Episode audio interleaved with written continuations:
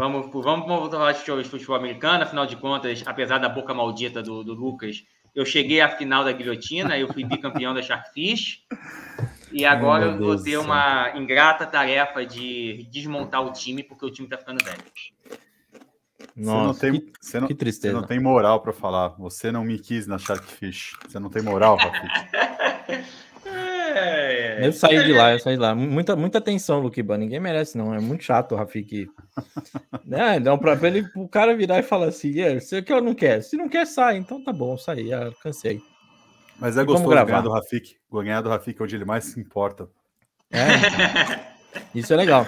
E do pastor também. Fui a, a, a, apesar de que se, se meu plano mesmo der certo, ano que vem não vou me importar, não, cara. Ano que vem é ano para tancar e ficar em último lugar. Ano que vem é ano para ter first pick. Então, tá mas. Bom. Vamos ver. Agora, agora eu fiquei sem, Eu ganhei, mas para ganhar eu fiquei sem pique. Nem, eu tinha uma porrada de pique. Eu fiquei sem pique nenhuma, porque eu tive que comprar o Cooper Cup. Mas. Agora, agora eu tô com, com, com uma porrada de jogador que ainda tá no auge, mas tem que começar a pensar no futuro do time.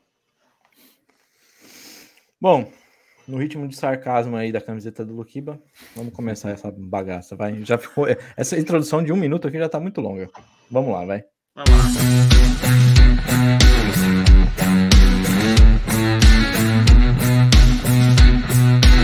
Fala galera, está começando mais um dia de expediente na agência Dynasty. Antes de mais nada, não esqueçam de nos seguir no Twitter, arroba. Lembrando que esse podcast é produzido pelo Tailgate Zone, então também não deixem de seguir o arroba Tailgate Zone, no Facebook e no Instagram, e o arroba Tailgate Zone BR, no Twitter. Agora, partiu o episódio.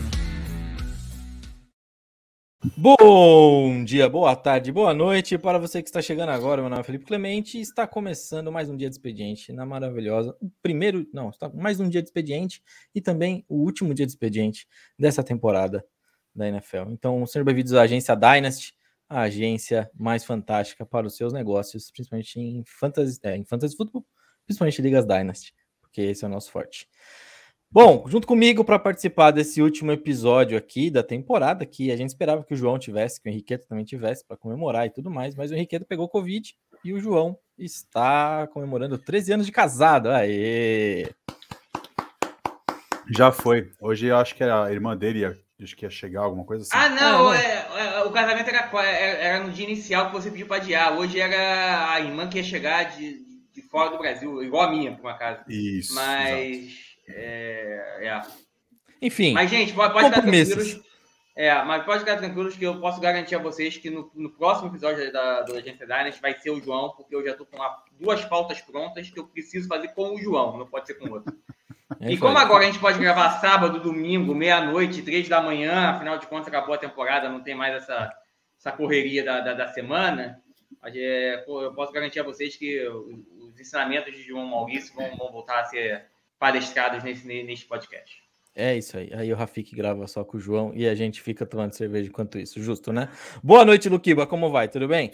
Boa noite, meu querido. Boa noite, Rafik. Cara, eu tô na correria. Ainda tô com resquícios aí de Covid, de gripe, coisas do tipo. E tava montando, né, os, as cômodas lá, que senão já viu, né? É Happy Wife, Half Life. Não tem muito o que falar. e você, Rafik? Boa noite, tudo bem? Como vai? Boa noite, meu povo, oba-oba. É, tô, tô feliz de também ver minha irmã, que assim como a irmã do João Maurício veio, veio de fora do Brasil depois de dois anos aí de pandemia também um pouco preocupado, ver se ela vai conseguir voltar, porque né, agora com essa, com essa nova, com esse novo surto, a gente sempre com um pé atrás, né? Vai que o, o, o resultado do exame no dia anterior da viagem dá positivo, mas Bom, pude vê-la e estou feliz. Estou muito feliz porque fui bicampeão da Sharkfish é, contra a torcida do Felipe, contra a torcida do Luquiba. Né? Foi, foi uma boa temporada de fantasy. Agora nós vamos para um longo e doloroso rebuild. Ano que vem é um ano para tancar mesmo. Então, mas depois de um bicampeonato, não posso reclamar, estou feliz. E se ano passado meu time mereceu ganhar, esse ano eu dei sorte. Ai, Luquiba, Luquiba, Luquiba. Vamos começar, vai, porque senão eu vou começar a soltar maldades aqui.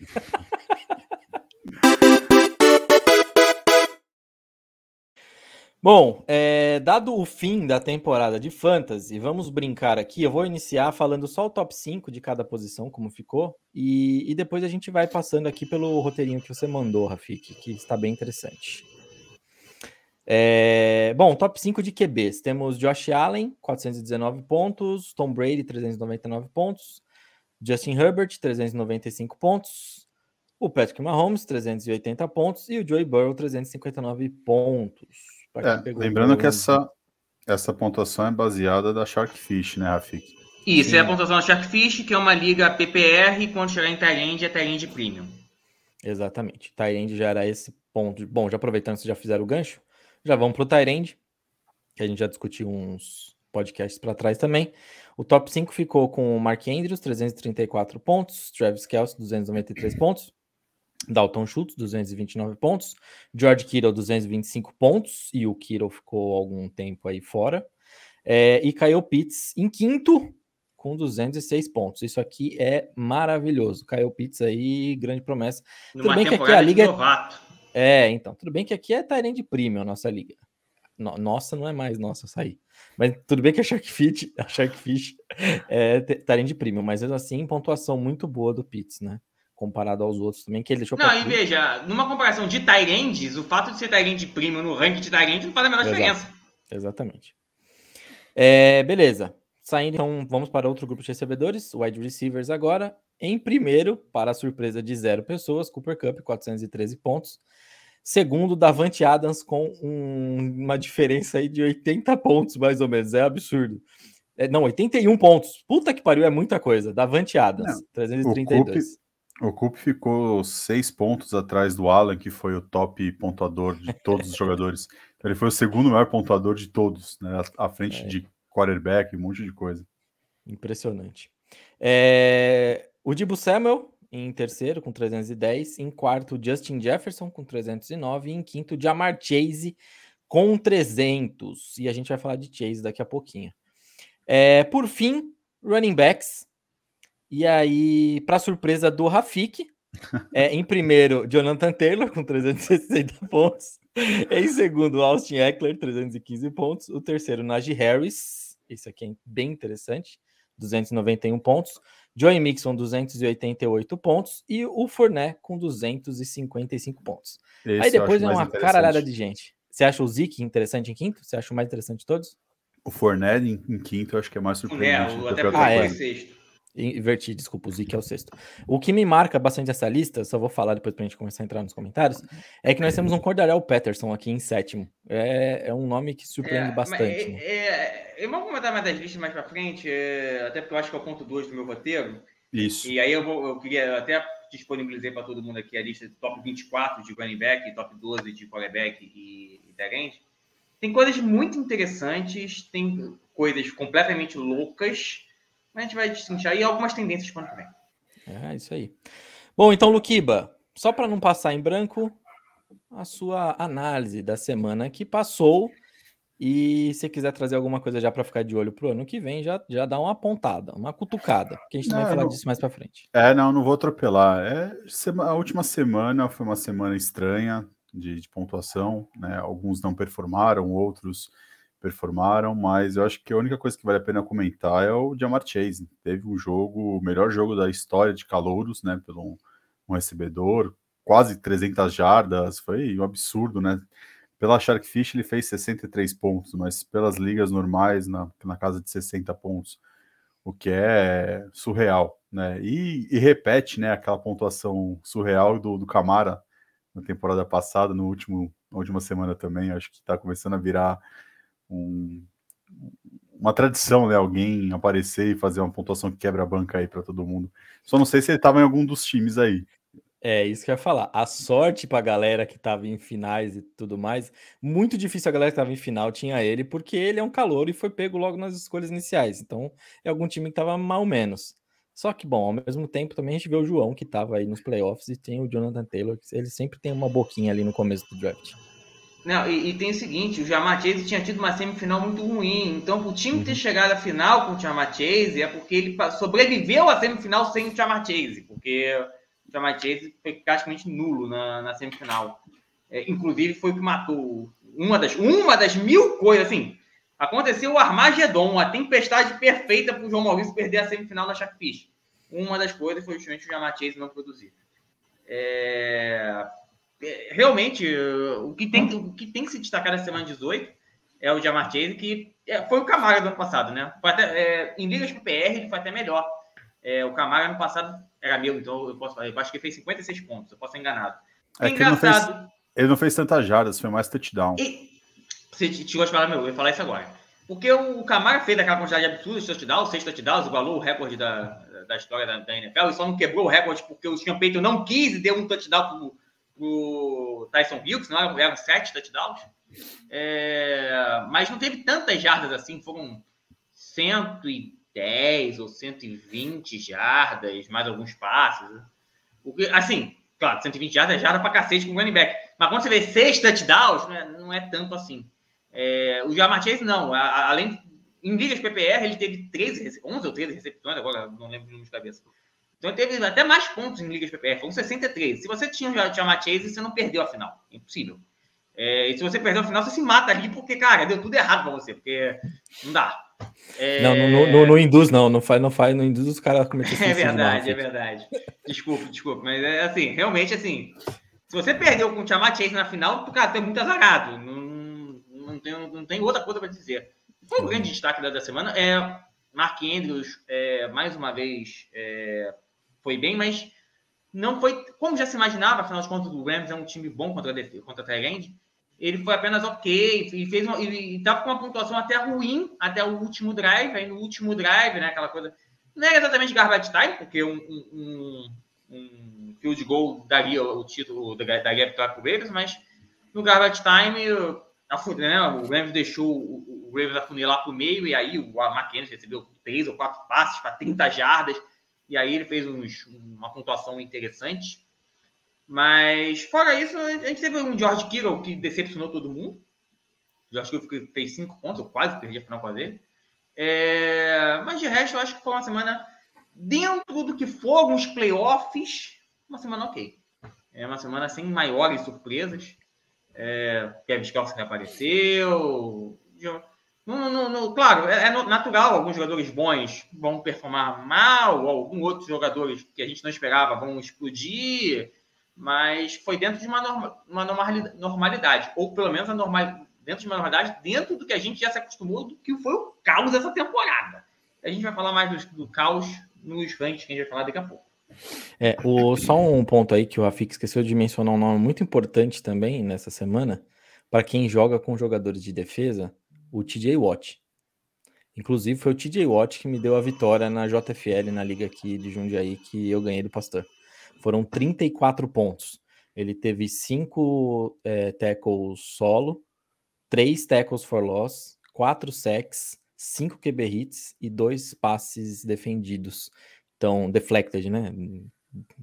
Defendidos, tá ótimo. É, então, assim, ele também foi importante. Desviados, vai. É, desviados, isso, boa. É, foi, foi bem significativa a semana dele também. E, e, mais do que isso, né? Ele está agora a um sec de empatar o recorde da liga de 22 secs e meio. Então, fantástico, fantástico. É, é, é, bom esse ponto do chefinho, antes de passar, a gente passar dos ranks da temporada, porque é uma coisa que eu queria falar. É, a gente não fala aqui de DP, e metade do, da, da, equipe da agência da é completamente contra IDPs em, em fantasy, é, justamente porque, além de ser uma pontuação que não faz o menor sentido, muitas vezes é muito difícil você indicar o jogador responsável pela jogada. O TJ é um exemplo maravilhoso, uma jogada relativamente polêmica, nós discutimos muito no grupo da Sharkfish. Desses quatro saques, um deles foi num slide do Joe Burrow, que tinham quatro defensores perto do Joe Burrow. Do Baker Mayfield. Desculpe, Baker Mayfield, é verdade. Desculpe, é verdade. Baker Mayfield. O mais distante dos quatro e o que menos influiu na jogada foi o TJ Watt. Para quem foi o sec? O TJ Watt. Por quê? Tá todo mundo querendo que ele bata o recorde de sacks. Então, assim, é, a gente até achou que isso seria revisto na quarta-feira, quando há a revisão geral das estatísticas, e não foi revisto. Desculpa, é um sec absurdo. Aquele sec poderia ir para qualquer. Poderia para minha mãe, mas não poderia para o TJ Watt. E é por essas e outras que eu não gosto da IDP, além de ser uma loteria completa.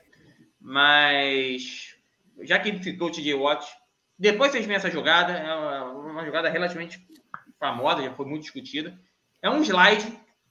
E como slide, ninguém foi o responsável por, por tocar ou derrubar o Baker Mayfield. Ele se entregou. E tinha um 4. Justamente mais distante recebeu o sec. É, por isso eu sou contra o DP. É, a jogada é meio polêmica, mas eu discordo que a sua mãe poderia receber o cheque porque ela não estava em campo, Rafik. Eu acho que aí também é abusar um pouquinho da galera. Mas beleza. É... Encerramos por aqui então essas análises. Fui campeão numa liga, Rafik em outra. E vamos para. Fala dos rankings então dessa temporada aí, que eu já dei o. Já falei o top 5 de cada.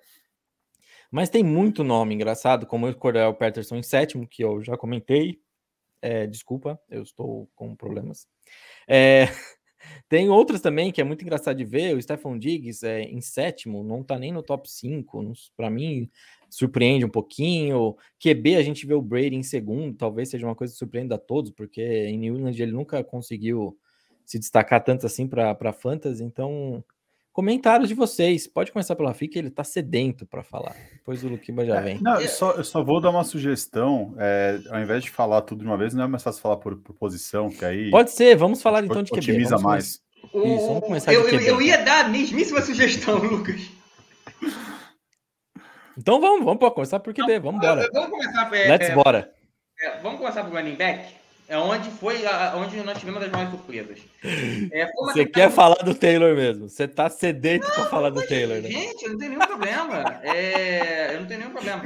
Foi uma temporada que, se você for pegar, é, os running ficaram malucos porque foi uma temporada muito complicada para running back. A gente sempre brinca aqui, assim, é, toda semana um running back se machuca, mas assim, essa, esse, esse ano passou do ponto, né?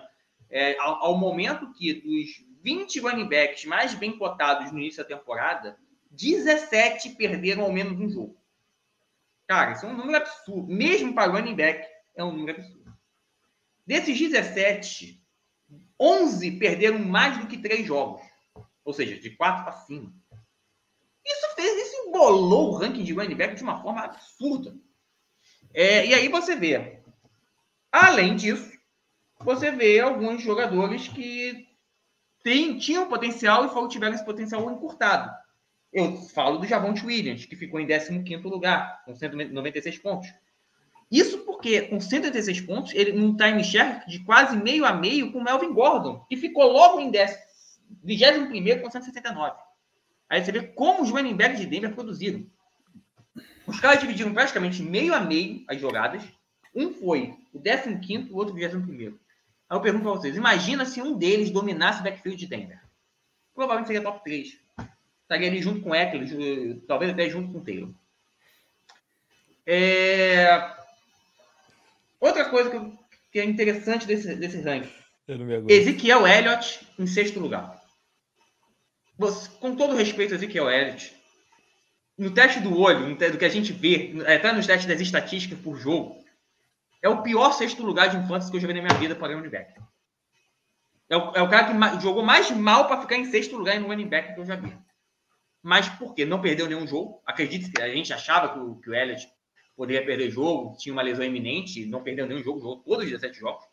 O Dallas até foi inteligente em poupá-lo, usou bastante o Pollard.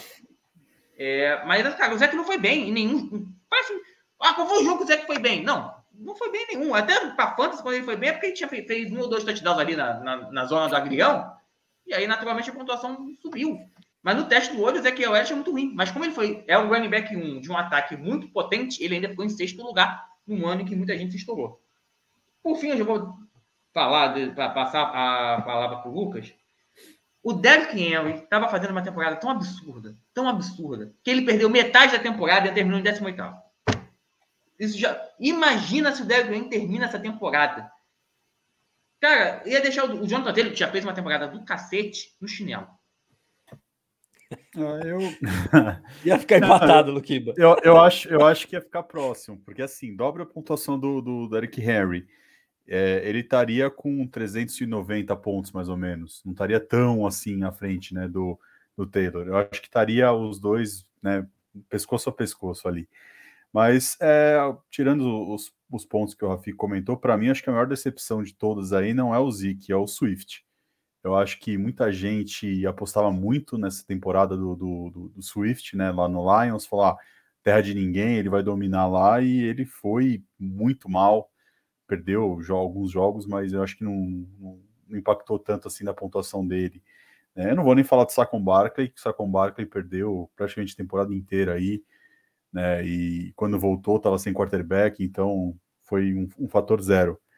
Mas é, destaque positivo, como o Clay já falou do Cordero Patterson, não vou é, citar ele, vou citar o, o Conner, que eu acho que de todos aí, eu acho que é o que tem menos jardas, né? Se você vai colocar a temporada aí, o, quem tá, por exemplo, eu acredito que o, o Aaron Jones deve ter mais jardas do que ele, eu acredito que o Camara deve ter mais jardas do que ele, e ele tá aí pelo caminhão de touchdowns que ele teve aí ao longo do, da temporada. E para mim, eu acho que o, o, que vale a pena citar também é ter um running back do Patriots nessa lista do top 20. Né? O, o Damian Harris terminar com 17, isso para mim é uma surpresa, porque é uma lambança o running back do Patriots, divide para todo mundo, e mesmo assim o Damian Harris conseguiu, perdeu jogos também, e mesmo assim conseguiu ficar entre o, os 20 melhores running back. Acho que é só vale a pena só isso aí. O Rafik já arrematou. Eu... eu acho que tem um interessante também que é o AJ Dillon em 22 com 178 pontos. Porque 178 é muito próximo do que o Aaron Jones fez, 229. E, e me agrada ver o Ed Dillon jogando. É uma bolinha de boliche interessante e que vai ajudar muito cada vez mais esse ataque dos Packers. E o Aaron Jones aí é ladeira abaixo. Sim, é, sim. É, é, com... é, é não, não, você falar com todo respeito ao torcedor do Packers, mas eu não entendi a renovação de contrato com o Jones. É eu imaginava que o, o Packers não iria, porque o Dillon já tinha muito, já provou.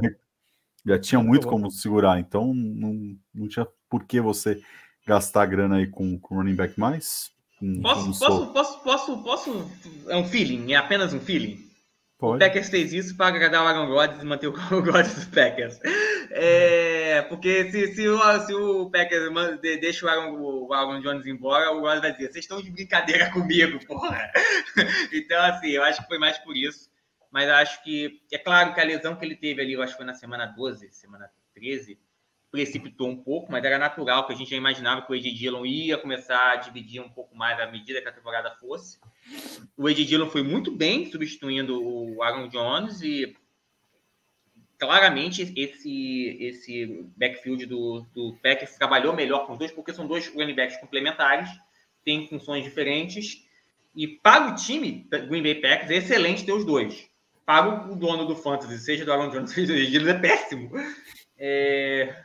Mas o que é... sobre o Conner, só para complementar, já que o, o Kiba falou, gente, justamente exatamente é, justamente o que ele falou. O Conner está em oitavo pela uma, um caminhão de touchdowns. E a gente sabe que, a não ser que você seja um Jonathan Taylor, um Christian McCaffrey, um Austin Eckler, outro running back assim, fora do comum, num ataque poderosíssimo, Normalmente, essa quantidade de touchdowns não se sustenta e no ano seguinte há uma queda fenomenal. Além disso, James Conner é free agent. Então, a gente não vão com sede ao pote. Não peguem esse ranking e vão atrás do James Conner e paguem pra cacete no James Conner. Por favor. E por fim, eu apenas queria salientar uma coisa que a gente já discutiu no início do ano e que a gente, eu queria voltar a esse ponto de discussão. Continuamos na armadilha de running backs. Mais um ano. Se... ah, não, Rafik, sério mesmo? Mais um ano se passou. Todos os aqueles running backs da, da, da famosa da, do, do, famoso draft de 2017, 2016 estão ficando velhos. Os nomes se mantêm e só tem dois novos que a gente pode dizer, ok, esses caras parecem que são reais, são são são, pra, são bons. Jonathan Taylor, ok, ele já me convenceu. Ok e Najee Harris, porque um, um, vamos ser sinceros, um running back novato ficar em terceiro lugar também é para se louvar e dizer, olha, esse cara vai longe. É, eu acho, eu acho que tem mais um nome que vale a pena ficar de olho, que é o, o Etienne, né? Que não jogou essa temporada. Mesmo. Não, mas o, o, o Javante Williams está na divisão de backfield, talvez a gente não sabe como é que vai ser lá. Mas o Etienne provavelmente vai ser o, né, o, o horsepower lá do, do, do Jags, então acho que vale a pena ficar de olho também no próximo ano. É, é, é, é o que eu ia falar, é, a gente, eu acho que vale a pena é, é, o risco no Travis Etienne, mas ainda é um risco. Nós não vimos ele jogar na NFL. E aí, com todo respeito, por mais que a gente, a gente acredite que ele vá bem, nós não vimos ele jogar na NFL, gente. Por mais que eu tenha errado o Jonathan Taylor, agora eu tenho mais. Assim, não dá, você, não, você não pode garantir que o cara vai se explodir na NFL antes de ver o cara pelo menos jogar alguns joguinhos na NFL. Entendeu? E principalmente no Jaguars, que é uma bagunça. Mas o Nadir Harris, com uma linha ofensiva muito da ruim, com um quarterback muito do já passou do tempo, fazer o que fez é sinal de pô, assim, o cara é bom. E se eventualmente os Steelers trazer um quarterback, cada vez mais eu vejo mais evidente que ele vai atrás de um running de um quarterback bom, é um cara que pode até disputar o número um com o Jonathan Taylor ano que vem. Eu acho que não é... Eu acho que o favor, o, o, o pique 1 um do ano que vem vai ser o Jonathan Taylor, ninguém, ninguém tem a menor dúvida. Agora, se eu entrar em coma e acordar em janeiro do ano que vem, alguém me disser que o Najee Harris ficou na frente do Jonathan Taylor um pouquinho, eu não vou ficar surpreso. É, tem esses dois e você tem o Travis Etienne para arriscar, digamos assim. Mas não tem outro nome. O Javon, o mostrou, mostrou que tem talento. Que o dia que o derem backfield para ele, ele vai chegar nessa mesma lista do, do Najee Harris e do Jonathan Taylor. Só que, eu já eu, acho que eu falei isso no Sport TZ, não foi no Agência Dynasty. Cada vez mais está meio que provado que o Denver Broncos gosta de dividir o backfield entre dois running backs. E isso me faz crer que, mesmo que eles não renovem o Melvin Gordon, que também é free agent e já está uma idade um pouco avançada, eles vão trazer um outro running back para continuar cortando o trabalho de Javon Williams. Ele vai sempre ficar nessa zona do 12, 15 do ranking. Aquele bom, mas que não é o cara que vai ganhar sozinho o fantasy, como pode ser um Jonathan Taylor ou um Najee Harris. Acho que de running back é isso. ah, é muito bom. É, antes a gente passar só, não vou dar nem palavra para eles, já depois que eu falar isso aqui, já vou puxar o wide receiver. Mas é, quem acompanhou desde, desde o primeiro Agência Dynasty, a nossa discussão do Taylor, que o Rafik levantou o Montgomery com a mesma uma temporada, final de temporada muito parecido com o do Taylor, que o Taylor não era aprovado, o Taylor terminou em primeiro e o Montgomery terminou em vigésimo. É muito menos pontos atrás. Só isso. Agora vamos falar de wide receiver. Só assim, só, é, só... É, é, não, é, é, claro que esse ano do, o Taylor mostrou que é um outro nível, não dá para comparar com, com o Montgomery. Eu acho que os fatos calaram a minha boca. Mas a gente não pode esquecer que o Montgomery se machucou e perdeu quatro jogos. Se o Montgomery joga esses quatro jogos, no mínimo, no mínimo, ele ficaria ali junto ali na, naquela zona do agrião de 12 segundo, 11 primeiro.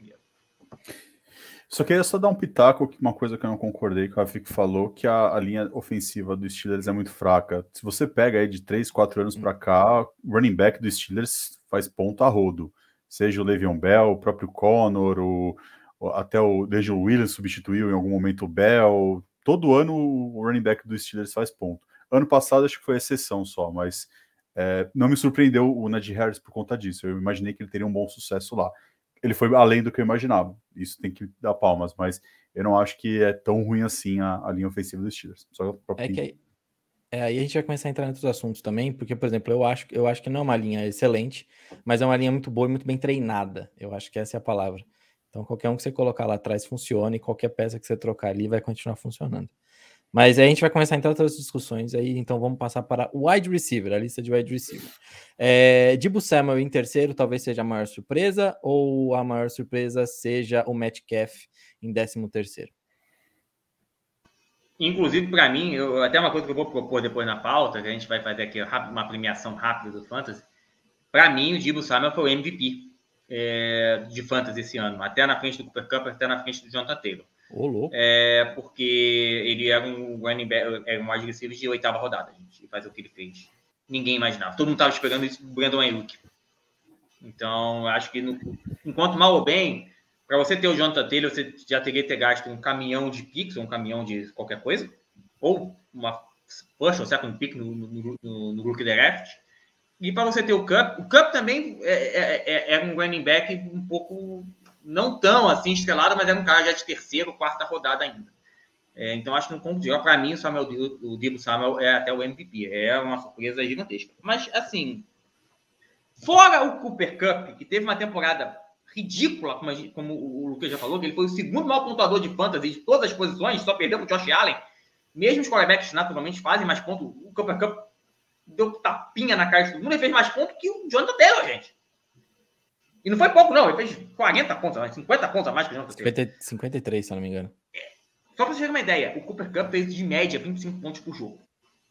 Foi, cara, É claro que a lesão do Robert Woods no meio da temporada ajudou muito e afunilou todos os passos o Cup. Mas, aqui, gente, é, é, de outro mundo. Eu digo até que é irre... mesmo para o Cooper Cup, é irrepetível isso. É, é, difícil você acreditar que no ano que vem vai fazer algo próximo. Pode até ficar muito bom, pode ser um top 3, top 5, mas 425 não vai fazer de novo. 400 e blau pontos não vai fazer de novo. Né?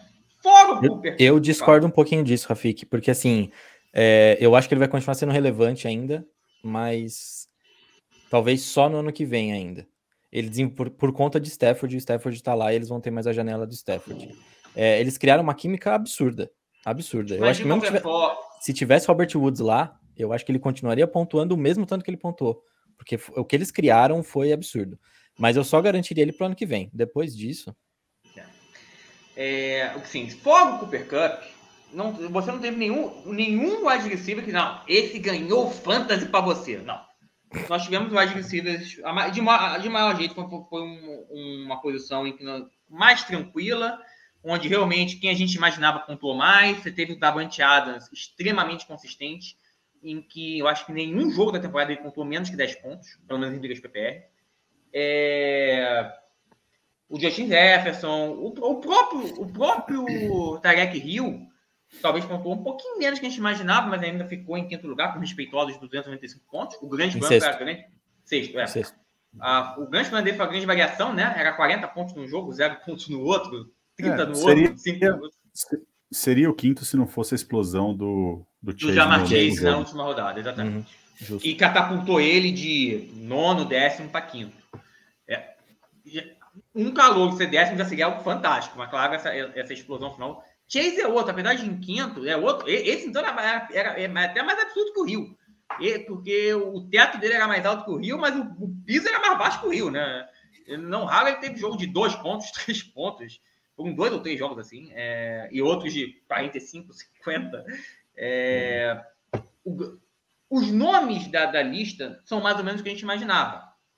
É, o que me espantou de modo geral é que a exceção do Davante e a exceção do Cup, todos os wide receivers foram uma montanha russa essa temporada. É, normalmente você tem aquele, por exemplo, um Robert Wood da vida, que nunca vai tão, tão alto, mas sempre te dá aqueles 10, 12 pontos toda temporada. Em wide receiver, tirando da Bank, tirando o Cooper Cup, você não teve esse nome. Todos os wide receivers eram uma montanha russa completa esse ano. Todos. O mais próximo da estabilidade que chegou foi o Chris Godwin, que acabou se machucando também na semana 16 e por isso caiu um pouquinho no ranking, acabou ficando só em décimo péssimo. Era um cara também que para chegar ele mais ou menos próximo do Tarek Hill em sexto ou sétimo, do Tarek Hill do, do, do, Dig se jogasse os dois últimos jogos. É, e eu vou mais uma vez citar um nome que para mim é muito underrated. O Deontay Johnson ficou em oitavo. É, que, é um grande wide receiver para a NFL? Não, não é, é mediano, mas para cara, para fantasy, pontua para cacete. Não sabemos agora se o Big Ben, porque ele pontuou muito em níveis PPR, porque só vê, veja a linha dele nessa semana 17.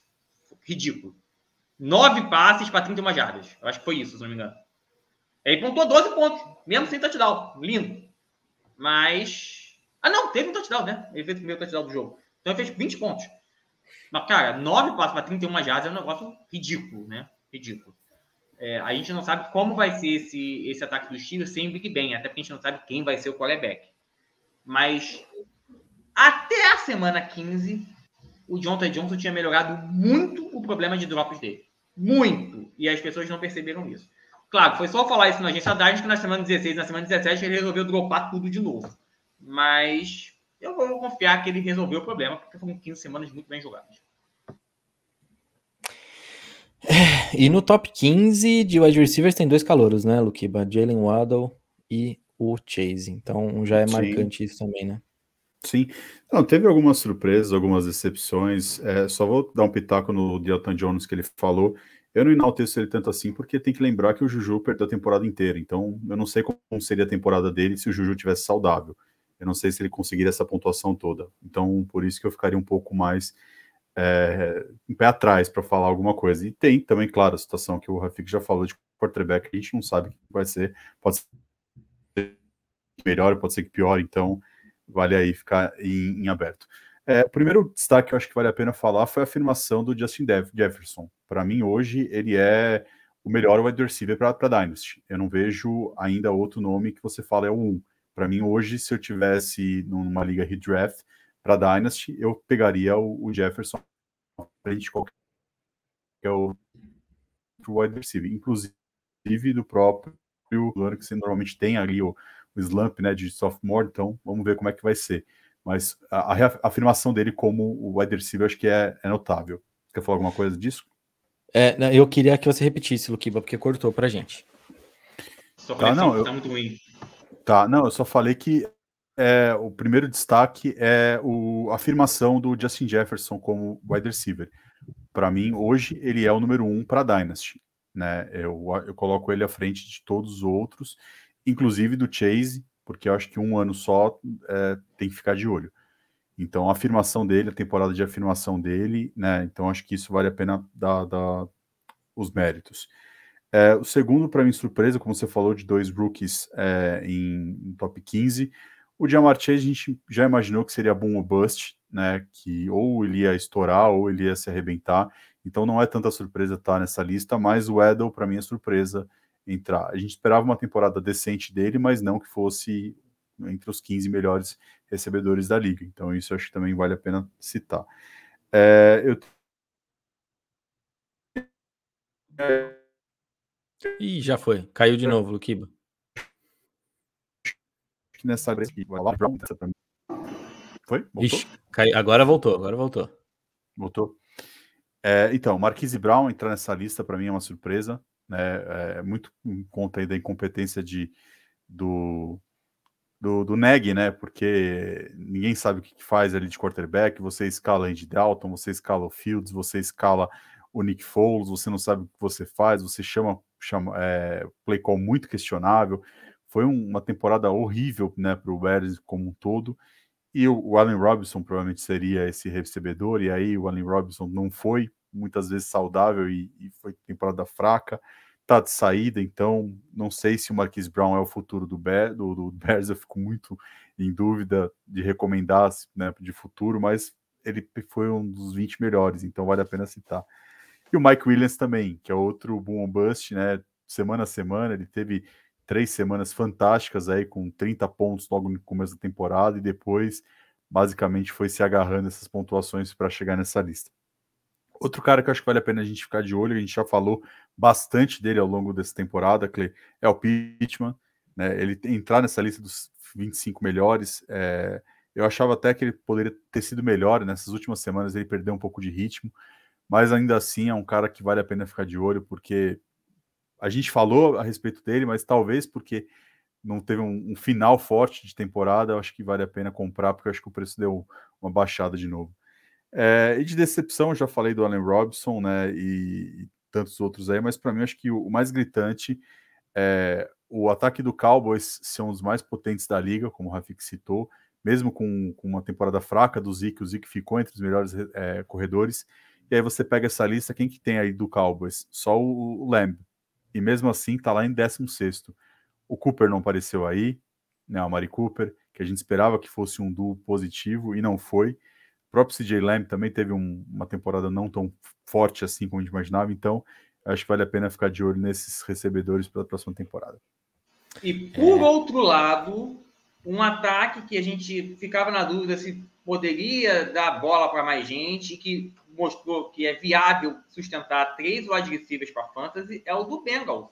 Sim. Porque o Jamar ficou em quinto e de mansinho, de mansinho, o Tigres foi em 21 E o Tyler Boyd não está em 24, mas eu acho que o Tyler Boyd foi em 25, se não me engano. Ele, não tá, ele tá fora da minha lista, mas ele é, ficou. Mas... Se não ficou em 25, ficou lá em cima. Mas o Higgins só entrou nessa lista pela penúltima tempo do jogo, fez 40 e tantos pontos. Mas se você for olhar o Higgins, não, não, sim. Poder... Não, eu tenho, eu tenho ele. Eu tinha ele em outras ligas. Eu, eu, eu ele pontua eu aposto nele razoavelmente também. bem. É, não, eu não, eu não acho que é. Eu acho que é. Não acho que o Boyd é viável. Eu acho que os dois são viáveis. O Boyd já ficaria com o pé atrás, porque o Boyd fez pontuação basicamente com recepções de 60 jardas ou com touchdown. Ele não teve volume para sustentar. Os dois eu concordo com você. Agora Não, o Boyd eu, eu, concordo, assim. eu, eu, eu, concordo com a sua avaliação em relação ao Telebod. Eu queria dizer assim, olha, o T. Higgins tem, tem seu valor e ficou esquecido atrás da hype do Jamatiz. Eu só queria deixar isso bem reforçado. É, e assim, em relação ao Jerry Waddle, o Lucas não acreditava, o, o chefinho não acreditava, mas quem quem. Aliás, o chefinho acreditava sim, tanto é que draftou ele, é verdade. É, é Rafik. É verdade. Mas quem, é, não, quem eu, ouviu. Eu draftei ele na, na, na guilhotina cedo ainda. É. Não é que eu não acreditava, eu acreditava que ele tem uma temporada boa. Ele me surpreendeu, ele foi além do que eu esperava. É, mas eu, eu, imaginava que ele ia ter um top 15 e eu falei isso lá na agência Dynasty que a gente discutiu. Tanto é que ele era meu pick 1. É, e aí, quando eu falei, as pessoas, opa, é, o Jalen é, Eu até errei, porque realmente o Jama Chase foi absurdo. Eu, eu, não achava que ele seria. Eu achava que essa temporada fora, por, é, por conta da Covid, ia atrapalhar ele. Isso eu errei, mas que o, o Jalen ia dar briga com duas, isso eu acertei. E dê graças a Deus na guilhotine, porque se você faz aquela troca que você me propôs é, quando a gente estava fazendo draft ainda, que você queria me mandar o Chase pelo Juju, você não teria chegado em segundo, mas nunca. Você já teria caído logo de cara. É possível, é bem possível. Apesar de que também eu, eu, eu, eu, teria caído um pouquinho teria pego alguém melhor. Mas, bom, é, guilhotina é uma coisa muito difícil de, de, de prever. O que, me, o que me sustentou na guilhotina foi Austin Eckler e Dawson Knox. Né? Esses dois que. Dawson Knox eu peguei na 18 rodada e por um bom tempo foi Tarém de 1 até, até semana 5 até semana 6. É, deixa eu ver se tem mais alguma coisa para falar. Ah, só para finalizar esse ranking de, de wide receivers. Gente, não é só porque o time é ruim que um wide receiver é inviável. E o 17 lugar do Brandon Cooks deixou isso bem claro. É, quando o talento está lá e você tem um quarterback minimamente viável que entrega a bola, é um cara que pode pontuar. Claro, nunca vai ser só wide receiver 1, mas é um excelente flex. É, não, a gente falou de ótimos flex aqui também. Até o, o Boyd seria um bom flex. Então, assim, é, é... Bom, é isso. Enfim, vamos para Tyrande, vai. Senão a gente também vai esticar muito aqui, vai ficar muito tempo nesse wide receivers. De Tyrande nós temos é, o Andrews em primeiro, em segundo Kels, terceiro Schultz, quarto Kittle, quinto Pitts. O Zach Ertz em sexto, isso aqui eu achei maravilhoso. Foi para os Cardinals e começou a pontuar que nem um louco. Tem o Mike Gesicki também em sétimo, tem o Dallas Goddard em oitavo, e eu acredito que esse Goddard vai começar a pontuar mais ano que vem, agora que não tem ninguém para dividir com ele, é só ele de Tyrande. Noah Fent, se não fosse também a lesão, talvez estivesse um pouco mais para frente. Tem o Dawson Knox, que essa foi uma temporada espetacular aí, como o Rafik falou, foi Tyrande um por muito tempo no time dele. Tem o TJ Hawkinson, que está em 11 e para o ódio do Rafik, que tem ele, e fica inconformado que a bola não vai para ele. E temos o velho e bom Gronk em 12 com 174 pontos. Gronk vai continuar pontuando, sim ou não, Luquiba? Não. Ai, meu Deus. Tá bom, suas percepções aí do, do top. Deixa o Rafik falar primeiro, depois eu complemento. Então, beleza, vai lá, Rafik. Bom, aqui é, é uma terra de desperdícios, né? Você teve o Mark Andrews, uma temporada absurda, e até desbancou o, o Travis Kelce do número 1 que ele já vinha carregando há muito tempo. É, você teve o próprio Travis Kelce, que teve uma temporada muito boa ainda, mas começou a ter altos e baixos. A gente chegou, inclusive, a trazer o Travis Kelce algumas semanas no Panicômico, que seria impensável, talvez, alguns anos atrás. E eu, eu fico de olho, já tem 32 anos. O declínio de Tyrande, ele costuma ser lento e gradual por muito tempo, aquela linha bem suave, e talvez o Travis Kelsey tenha começado esse declínio. E daí, do Kelsey para o resto, é um, uma distância gigantesca. Eu estou falando de coisa de 40 ou 50 pontos em ligas comuns, 70 pontos em liga Twin. É, a distância é muito grande. Por isso, assim, um patamar de Marquinhos e Kelsey e o resto. Porque, sinceramente, sabe qual foi a melhor estratégia de Tyrande esse ano? A não ser que você tenha dado a sorte de pegar o Marquinhos. Streaming. Nenhum Tyrande performou porcaria nenhuma direito esse ano. Talvez se você pegasse o streaming por, por, por confronto semana a semana, é capaz de você ter tido o, o, o Tyrande número 3 do ano. Só atrás do Kelsey, só atrás do Marquinhos.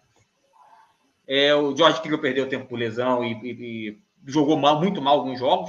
E essa pontuação que ele teve foi, foi concentrada em três ou quatro jogos absurdos. É, o Schultz começou muito bem, terminou muito mal, junto com todo o ataque do Cowboys, como o Luquiba falou, que só os running backs começaram a pontuar direito. E, gente, o Robson perdeu 4 ou 5 jogos na ficou em décimo primeiro. O Gronk só com, só com os touchdowns de Tom Brady ficou em segundo. É, gente, Tyrande esse ano foi... A não ser que você tivesse o Andrews ou o Kelsey, e mesmo se você teve Kelsey, ele ficou fora da Covid na sua semifinal, você talvez tenha perdido o jogo por causa disso. Alô, João Maurício. É, foi, uma, foi uma temporada para se esquecer de Tyrande, para se esquecer.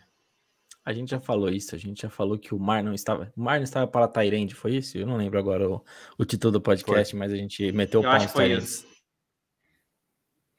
E aí, Luquiba? Bom, é, não, é, é, que eu costumo analisar a pontuação pela nossa liga da, da agência Dynasty. Por isso que às vezes tem diferenças pela a Sharkfish. Na nossa lista, Tyrant principalmente dá uma diferença grande.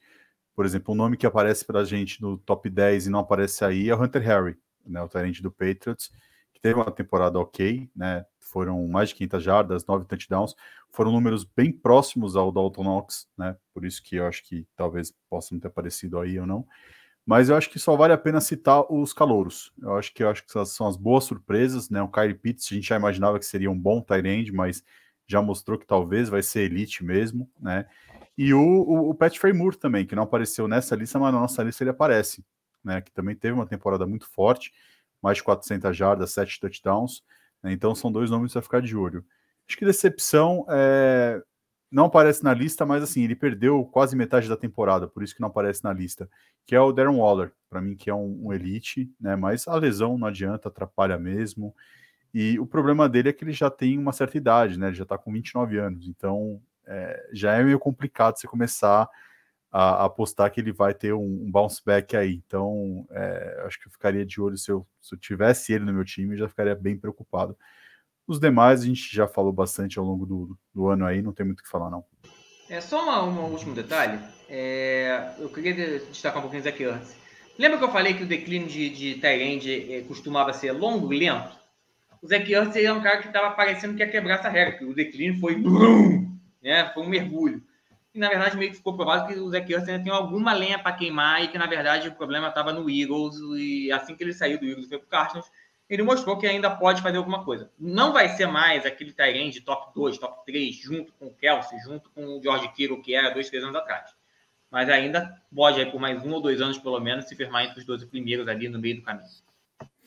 Eu até arrisco a falar que o problema não era só o Eagles, é o problema dele no Eagles. Ele já estava de saco cheio da franquia e aí ele não estava querendo, não tava produzindo porque estava cagando. Sabe aquele cara que vai só para marcar o ponto e vai embora? É isso aí. É, ali ficou na época do, do Wentz, mostrou é. que tinha ali um, um racha no vestiário e ele era Tim Wentz, né? Então, assim, quando o Eagles começou a, a meio deixar o Wentz de lado, ele ficou meio puto e aí era, a gente sabia que era questão de tempo para ele sair, e que bom que ele né, tá retomando a carreira dele aí. Ele teve um jogo fraco só no Cardinals, foi o jogo contra o Bears, mas de resto, todos os jogos por mais de 10 pontos, então é, vale a pena se você tem, ficar de olho, que o Rafa falou, não vai ser elite, mas é, é um nome aí interessante. É, e como ele tá nos Cardinals, ele podia pedir para os Cardinals pegarem o Wentz lá nos Colts e mandar o Kyler Murray pra gente. Assim eles se reúnem e ficam juntinhos lá, dando abraços. Ai, beleza, vamos. Enfim, para fechar isso aqui, vamos falar de uma lista que não tem jogador dos Colts, que é quarterback.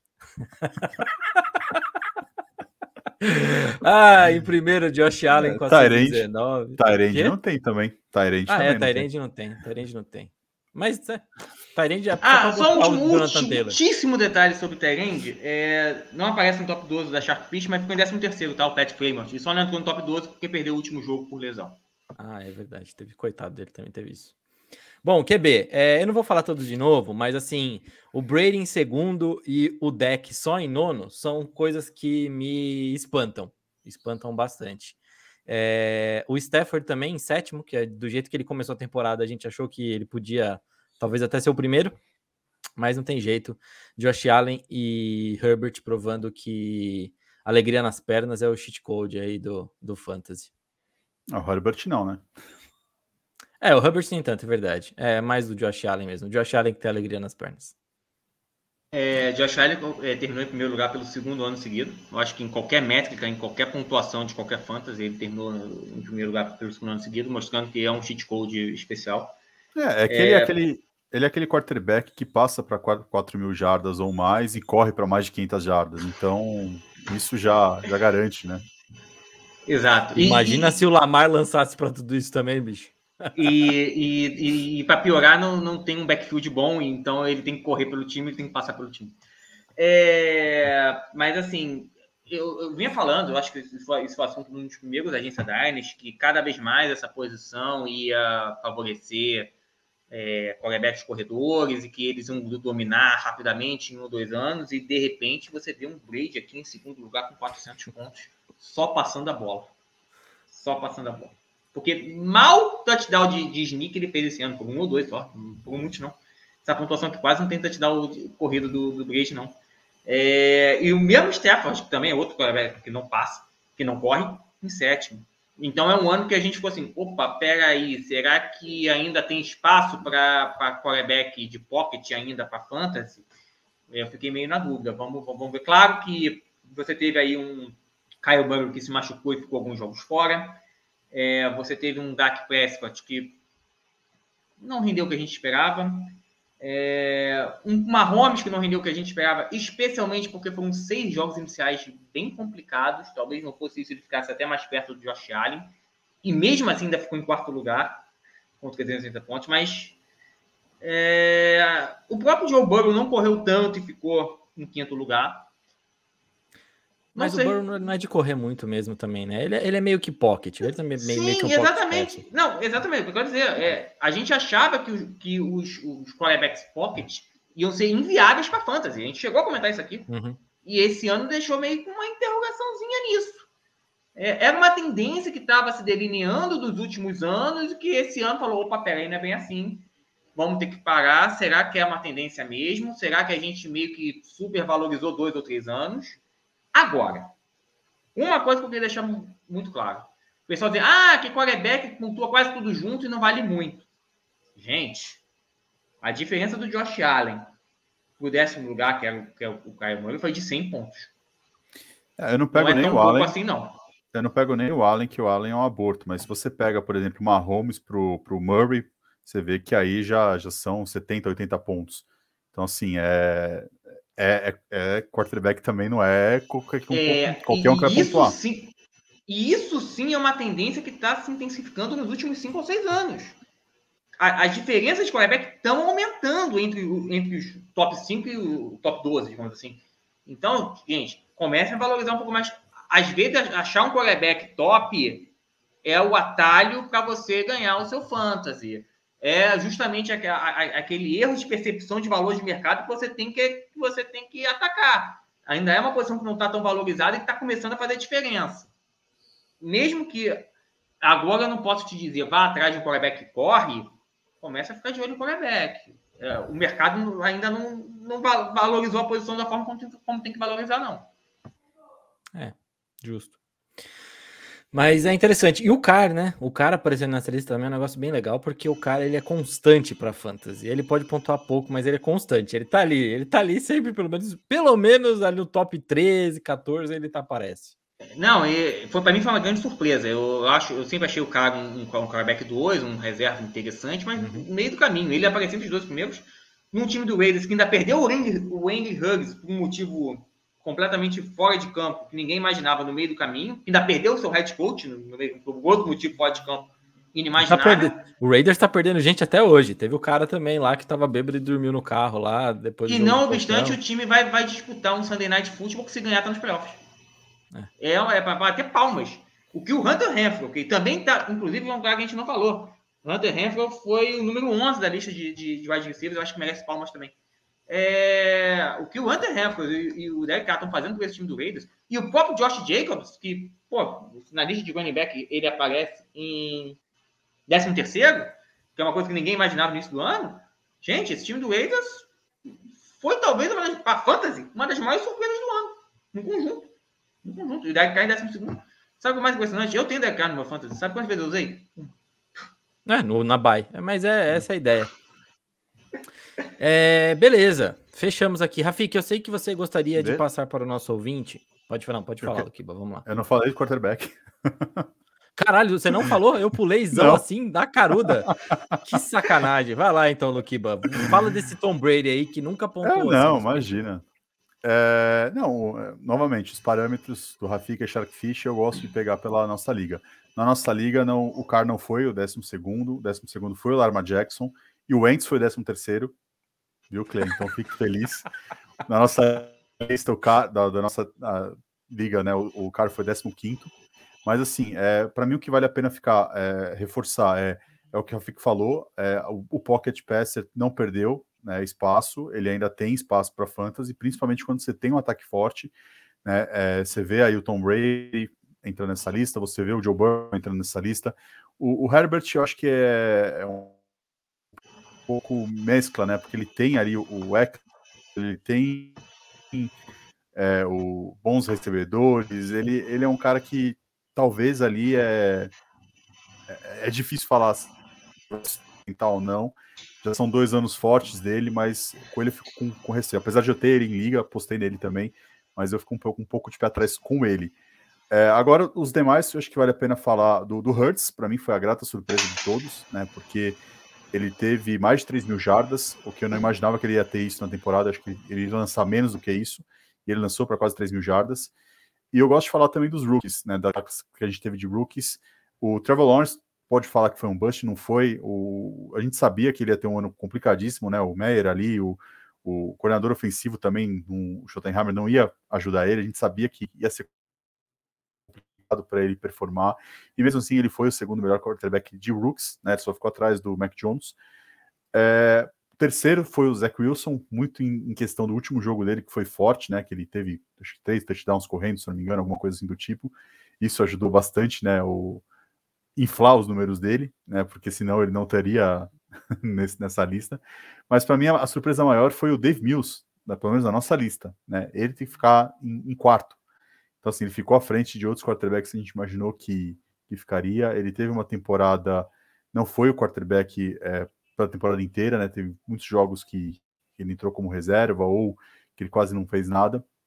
Mas mesmo assim, ele teve uma temporada forte, né? E talvez vale a pena ficar de olho. Mas eu acho que o Rafik já falou tudo. É, do mais, o Dave Mills aí sai, saindo um pouco de fantasy também foi uma grata surpresa para o próprio Texans, eu acho, para o ano que vem. É, não sei se é a solução definitiva, mas principalmente de transição aí, esse rebuild todo aí, talvez seja um cara interessante. Seja um cara, pra- ele mostrou o seguinte, ele tem nível de NFL, ele segura a NFL. Isso, é isso aí. Talvez ele possa ser mantido por mais um ano, o Texans vai mal mesmo, e aí sim, a gente sabe que esse draft não é bom de, de, de quarterback, e aí o Texans se reforça em defesa, linha ofensiva, para ir no ano seguinte com uma pique ainda alta, porque o time não vai tão bem, mas pelo menos o David não vai fazer o time passar vergonha. É... Stanford, né? Stanford é diferenciado, o cara já cria uma casca ali dentro, maravilhosa. É, não poderia falar isso porque torço para Notre Dame, Notre Dame, mas eu quis lembrar do, do Andrew Luck. Ai, saudoso Andrew Luck. É, enfim, agora sim, né, Luquiba? Agora sim. Agora, agora você tá contente, você falou. Beleza. Então, Rafik, você queria falar aqui dar dicas para o que o cara fazer nessa off-season, como se começar a se preparar para outra temporada. Mas a gente está fazendo um negócio de encerramento. Vamos deixar esse tema para a próxima semana. Não, beleza, e, eh, a gente faz isso até com o João Maurício, e vamos fazer os nossos prêmios de, de, de fim de temporada de fase. exatamente. Vamos tacar os prêmios para a gente até botar de nome do, do, do episódio, entendeu? Assim o nome já tá pronto. Prêmios para a temporada 20, 2021. Olha aí que beleza. Tá vendo? 20, 20, não, 21, 22. Olha eu que É, louco. 21, 21, 21. Temporada 21, exatamente, isso aí.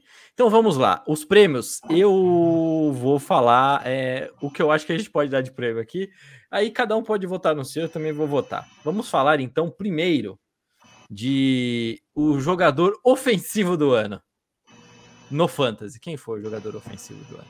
Vai vai ser o MVP, porque assim, é a mesma coisa, cara. Não dá pra fazer esse prêmio no, no Fantasy. Eu acho que tem que trazer outras categorias. Eu, eu, eu, eu posso dar minha dica? Eu vou começar com uma categoria. Então o vai, Hulk do lá. ano do Fantasy. É o Jamar Chase. Também acho, o Jamar Chase, eu acho que é meio que unânime, né? Luquiba, Jamar Chase, o, o Rookie. Não, eu ficaria, Não? eu ficaria com o Najee Harris. Najee Harris? Ah, interessante também. Justo, justo. Gostei. Justo, justo. É... O outro prêmio que eu... Vamos lá. O outro prêmio de, que, que, que, é- que eu, que, eu, que eu daria é o comeback do ano. Aquele jogador que você não esperava e que veio de lesão, alguma coisa, e mostrou para todo mundo, ó, tô aqui. Nossa, difícil essa. Não sei. Não pensei em ninguém. Pra mim é o deck. É o deck. Pra, Ah, pra o mim, deck, Jo- justo. Pra mim é o Joe Mixon. Que ficou anos e anos lesionado e foi top 5 de, de running back. Ah, bom também, bom também. Bom É? também. Dois, dois nomes interessantes, gostei dos dois. Ponto por ponto, o Prescott fez mais. Mas, enfim. Mas, mas é, porque aí é quarterback. É quarterback, uhum, Eu acho que sim. o É, Joe Mixon perdeu o- por dois jogos por lesão. Mas o deck perdeu a temporada inteira do ano passado. O Mixon jogou pelo menos metade da temporada, né? Então, Vocês querem falar do Conner também? O Conner não, praticamente não jogou temporada passada também. Final dela É, não mas jogou. aí. Mas o Conner não. Ele, Tá ele bom, deck. touchdown. É. agora, o- agora o prêmio de. O prêmio Ivan Ingram do ano, grande bust do ano. Ai, esses prêmios. É... Putz, eu, eu acho, pra mim, eu vou colocar no Stefan Diggs.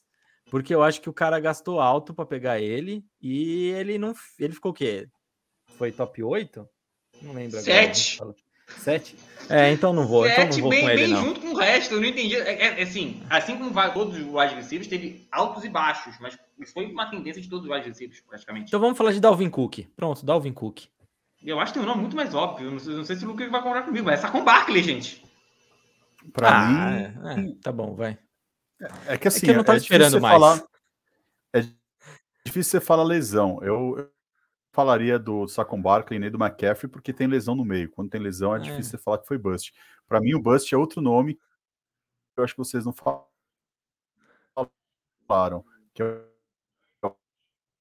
Travou. Travou. Travou, travou, Travou. travou. Deixa eu voltar, deixa eu voltar e você fala de uma vez. Que travou. A gente vai contando piada enquanto isso, não tem problema. Quando você volta, a gente vai contando uma piada aqui. que Não sei qual piada, mas a gente vai pensando em alguma coisa. Não tem problema, não. Estamos gravando ainda esse negócio aqui. O Rafik está no mudo. E o Luquiba travou de vez. Tem, tem outros nomes interessantes para Ivan Ingram do ano. Quem sabe talvez o próprio Ivan Ingram, porque ele conseguiu ser pior do que a gente imaginava, e olha que a gente vai imaginava mal dele. É, mas, assim, eu acho que o Sacon, assim, apesar da lesão do Sacon, mesmo quando ele jogou, ele foi muito mal, gente. É, Tudo bem, até que ponto a culpa era do Sacon e a culpa era da bagunça. Opa, o Lucas voltou. Voltou. Aê. Então vai lá, Luquiba, Volta. fala o nome aí que, que você pensou aí, não sei vocês, vocês conseguiram escutar o que eu falei? nada, absolutamente nada. Tá. Não, o que eu tinha, o que eu tinha falado basicamente é eu não coloco a culpa no Sacon porque tem lesão. Quando tem lesão é difícil você falar que é bust. É o mesmo caso do McCaffrey. Para mim, bust mesmo foi um cara que ficou saudável boa parte da temporada e não fez nada, que é o Alan Robinson. Para mim, esse- esse para mim é o maior bust da temporada. É, é, é, é, é possível, porque mesmo a gente sabendo que ele ia sofrer com, com, com Bears, é, assim, foi pior do que a gente imaginava. É, também é um nome bem interessante. Então tá, então, Rafik, Eu acho que por todos fim, divididos não. nesse aí. E aí, por fim, eu acho que aí sim, o último prêmio, o grande prêmio, que aí sim é o, o jogador ofensivo do ano, por Fantasy, é o MVP do ano. Eu já falei aqui, eu já adiantei meu voto, para mim é Dibo Samuel, mas acho que tem outros dois nomes muito fortes. Vamos ver se vocês vão falar. É, pra mim, é, eu vou de Cup, não tem como. Eu, eu penso pra mim que é o Cup e acabou aí. É o cara que pontuou mais, tirando o quarterback, então é o Cup. E o Lukiba travou, ou não? Ah, não, para mim, para. Fantasy não tem o que falar, é o Cup. É o Hum. Cup. Pra, pra, É, eu- eu Fantasy acho é Cup, não tem outro nome. Eu acho que a gente poderia ter, ter um terceiro indicado, junto com o Dibo Samuel e junto com o Cup, que é o Jonathan Taylor, que por mais que não tenha, fechar a temporada bem, Rafik, gostei. Que por mais que não tenha chegado perto da, da, da pontuação do, do, do, do- Cooper Cup, comparando dentro da própria posição, a diferença também foi grotesca. Você teve ali o Austin Eckler é, mais ou menos próximo, o Najee Harris um pouquinho mais atrás, e depois o resto muito atrás do, do Jonathan Taylor. Então, posicionalmente falando, É, eu mas acho que mas é aqu- aquilo que a gente fala, né? Aquilo que a gente fala, Rafik, se você vai pegar os, é, os corredores, é, o, o, próprio Henry mesmo, se ele não perdesse a temporada inteira, talvez a pontuação dele estaria parelho com, com, uhum. com o Taylor. Agora o Cup, quem que foi o, o, recebedor que teve uma lesão que tirou a pontuação dele? Eu não vejo ninguém, ninguém. que faria pontuação próxima a ele. Então, para mim, foi ele mesmo. É, rapaziada, é, rapaziada. Que temporada do Taylor, é isso que eu posso falar. Meu resumo dessa temporada é que temporada do Taylor. E que temporada também pensando como NFL. É, esse cara ah. jogou muito. Mas o Cup é um negócio é, surreal também. Não, cara, 25 pontos dele. por jogo é um negócio ridículo. É. Cara, não tem palavras. Um jogador que faz 25 pontos em um jogo já pô, é um ótimo jogo de jogador. Ele fez essa média, cara. Cara, pô, absurdo. absurdo. É absurdo, absurdo mesmo. É, então é isso. E aí a gente faz agora nas próximas semanas. A gente avisa, o, Rafa, o Rafik avisa pelo Twitter nas próximas semanas como a gente vai funcionar aí os, as gravações, o que você pensar e fazer na off-season e por aí vai. E aí o Rafik vem grava só com o João, fica os dois batendo papo aqui, a gente toma uma cerveja enquanto isso e tá tudo bem. É... Vocês, vocês que sabem, me dá a senha, me dá a senha do, do acho que eu faço isso, só não vou é. conseguir editar. Ai, crianças, mas é isso. Posso fechar nosso expediente? Não, achei que a gente ia dar um compra e vende, pelo menos, que a gente já não teve semana passada, né? Não, mas compra e vende agora não, só quando voltar a temporada. Tá louco? Você quer comprar e vender agora já? Tá, tudo bem. Rafik, menos... Entra, entra em folga, entra em folga agora. Tá, você acabou tá de ganhar, tá. comemora o título, depois volta. O Rafik não. não consegue nem. Olha só isso aí. Férias, eu, Rafik. Cara, eu já tô pensando nas trocas que eu tenho que fazer para renovar o time, cara. Ah, Rafik, férias? Tem, é. tem período de férias agora. Depois que ganha o campeonato, tem, a galera entra em férias lá, pelo menos umas duas semanas. Ah, não, até chegar o é combine. Não, isso, isso, isso, é, isso é uma verdade. A partir de amanhã eu vou ver todos os jogos de NFL muito mais leve. Isso, isso, é, isso é verdade. É, é, é isso aí, é isso aí. E aí, Luquiba? Você quer falar mais alguma coisa fechar o expediente? Você vai não, reivindicar pode. alguma coisa que faltou nesse podcast ou faltou nessa temporada? Não, pode fechar o expediente, fecha, passa a régua e fecha a conta. É isso aí.